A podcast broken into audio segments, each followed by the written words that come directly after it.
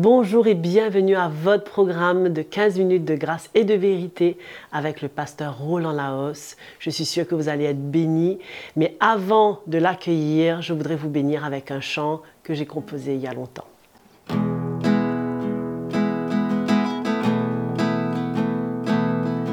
Dans les épreuves autour de moi, Seigneur, mon cœur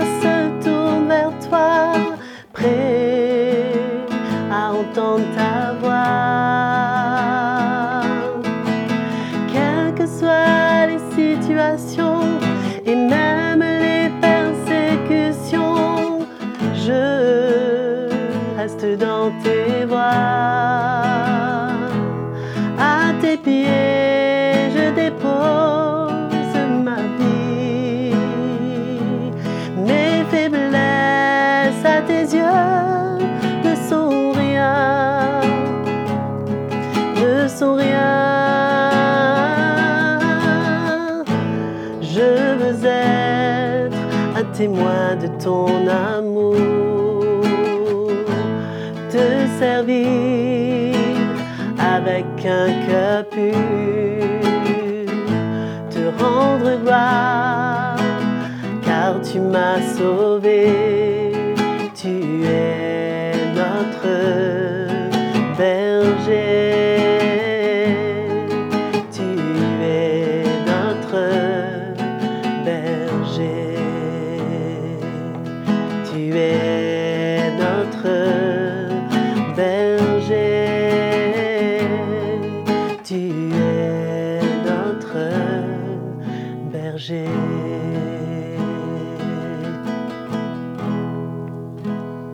Voilà, j'espère que ce chant vous a béni et nous accueillons maintenant notre frère Roland Laos.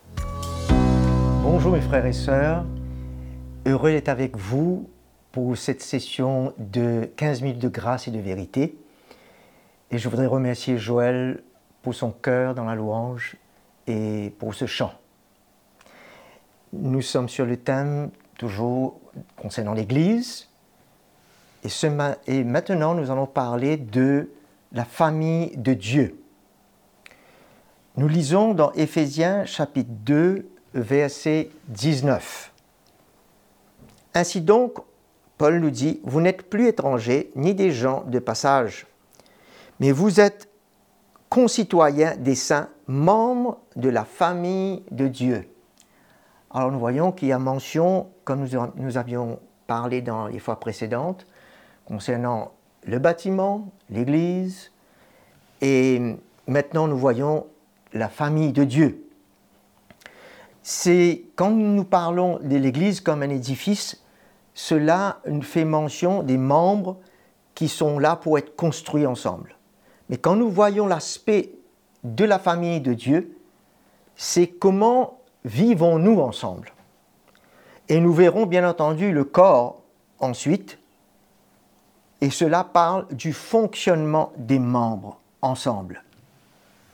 Alors, la famille parle de père, de frère, de sœur, et nous savons que, comme figure de père, nous comprenons que le mystère apostolique euh, prend cette place, et même Paul, dans le livre Thessaloniciens, il parle qu'il avait un cœur de mère avec douceur pour le peuple de Dieu. Une réelle famille, c'est ça notre vraie famille.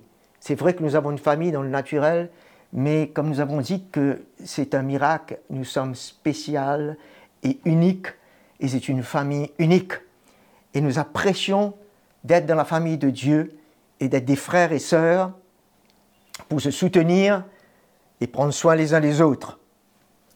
Comme cela nous a été dit, nous avons déjà vu dans la première session, dans Jean chapitre 1er, verset 12, à tous ceux qui l'ont reçu, elle a donné le pouvoir de devenir des enfants de Dieu, nés dans cette famille spirituelle.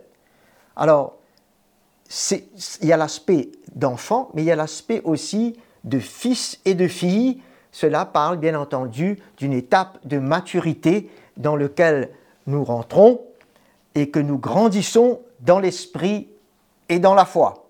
Nous pouvons lire dans 2 Corinthiens 6, 18.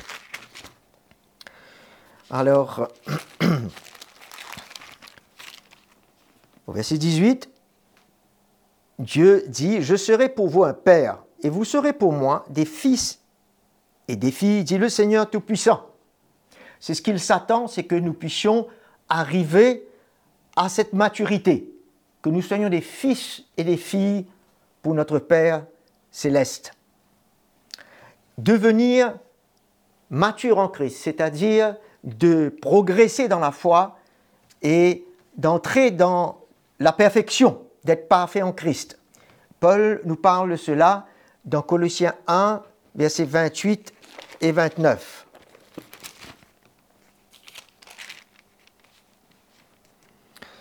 C'est lui que nous annonçons en avertissant tout homme, en instruisant tout homme en toute sagesse, afin de rendre tout homme parfait en Christ. C'est à cela, Paul dit, que je travaille en combattant avec force, avec sa force qui agit puissamment en moi. C'est ça le but à atteindre. C'est de pouvoir être parfait en Christ, c'est d'entrer dans la maturité et de devenir des fils et des filles dans cette famille. Dans la famille, nous voyons que ça parle aussi de relations dans l'amour, dans la lumière et dans la vérité. L'amour de Dieu, la parole de Dieu nous dit qu'il a été déversé dans nos cœurs par le Saint-Esprit. Et euh, dans Romains 13, versets 8 à 10, nous pouvons lire Paul nous dit, ne devez rien à personne, si ce n'est de vous aimer les uns les autres, car celui qui aime les autres accomplit la loi. Verset 10, l'amour ne fait pas de mal au prochain. L'amour est donc l'accomplissement de la loi. Nous voyons que quand nous devons quelque chose, ce n'est pas de l'argent, mais nous devons, quand nous fautons, nous devons le pardon, la repentance, à nos frères et nos sœurs. Et quand nous marchons dans l'amour, de plus en plus, nous allons moins fauter et moins avoir à nous repentir. C'est ça l'œuvre du Seigneur en nous. Mais cet amour a été placé dans nos cœurs par le Saint-Esprit.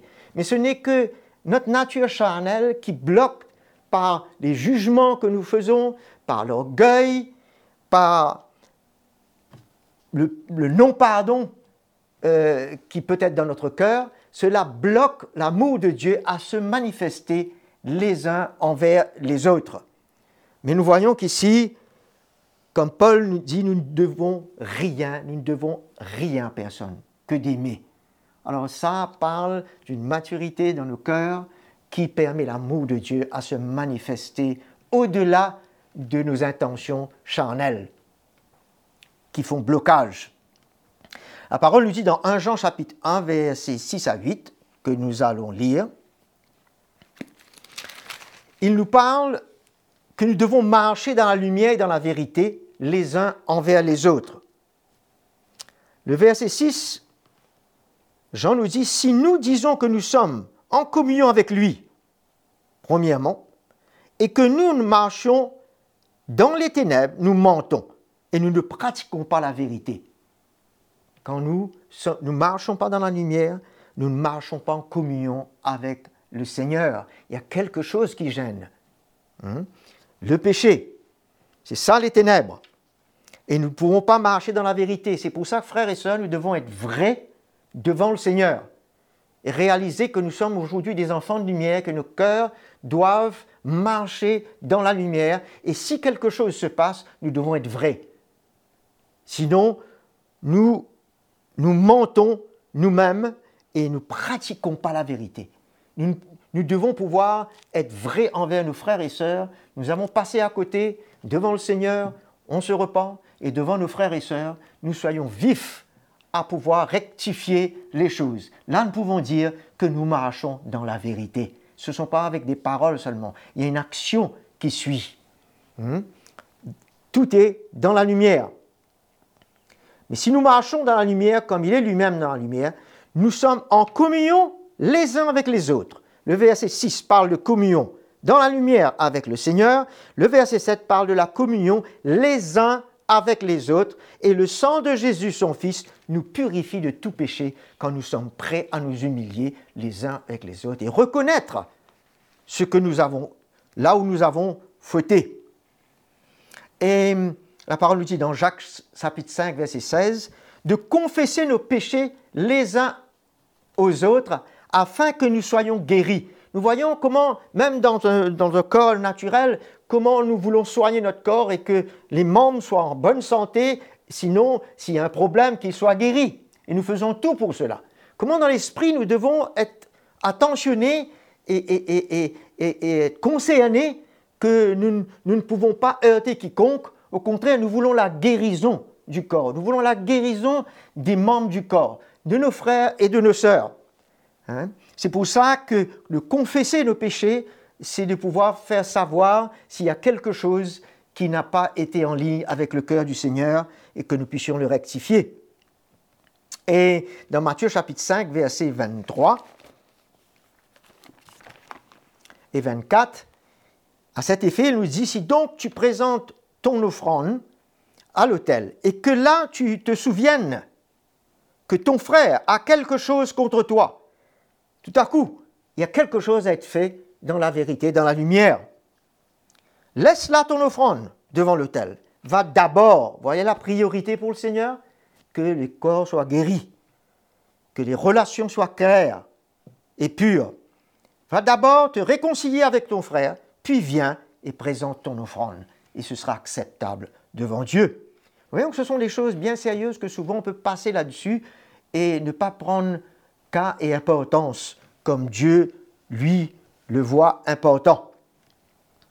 Alors, un cœur pur dans nos relations, les uns envers les autres, nous pensons entre mari et femme, nous pensons entre parents et enfants, ne laissons pas les choses passer sans que les cœurs soient rectifiés et nous marchons dans la lumière et dans la vérité.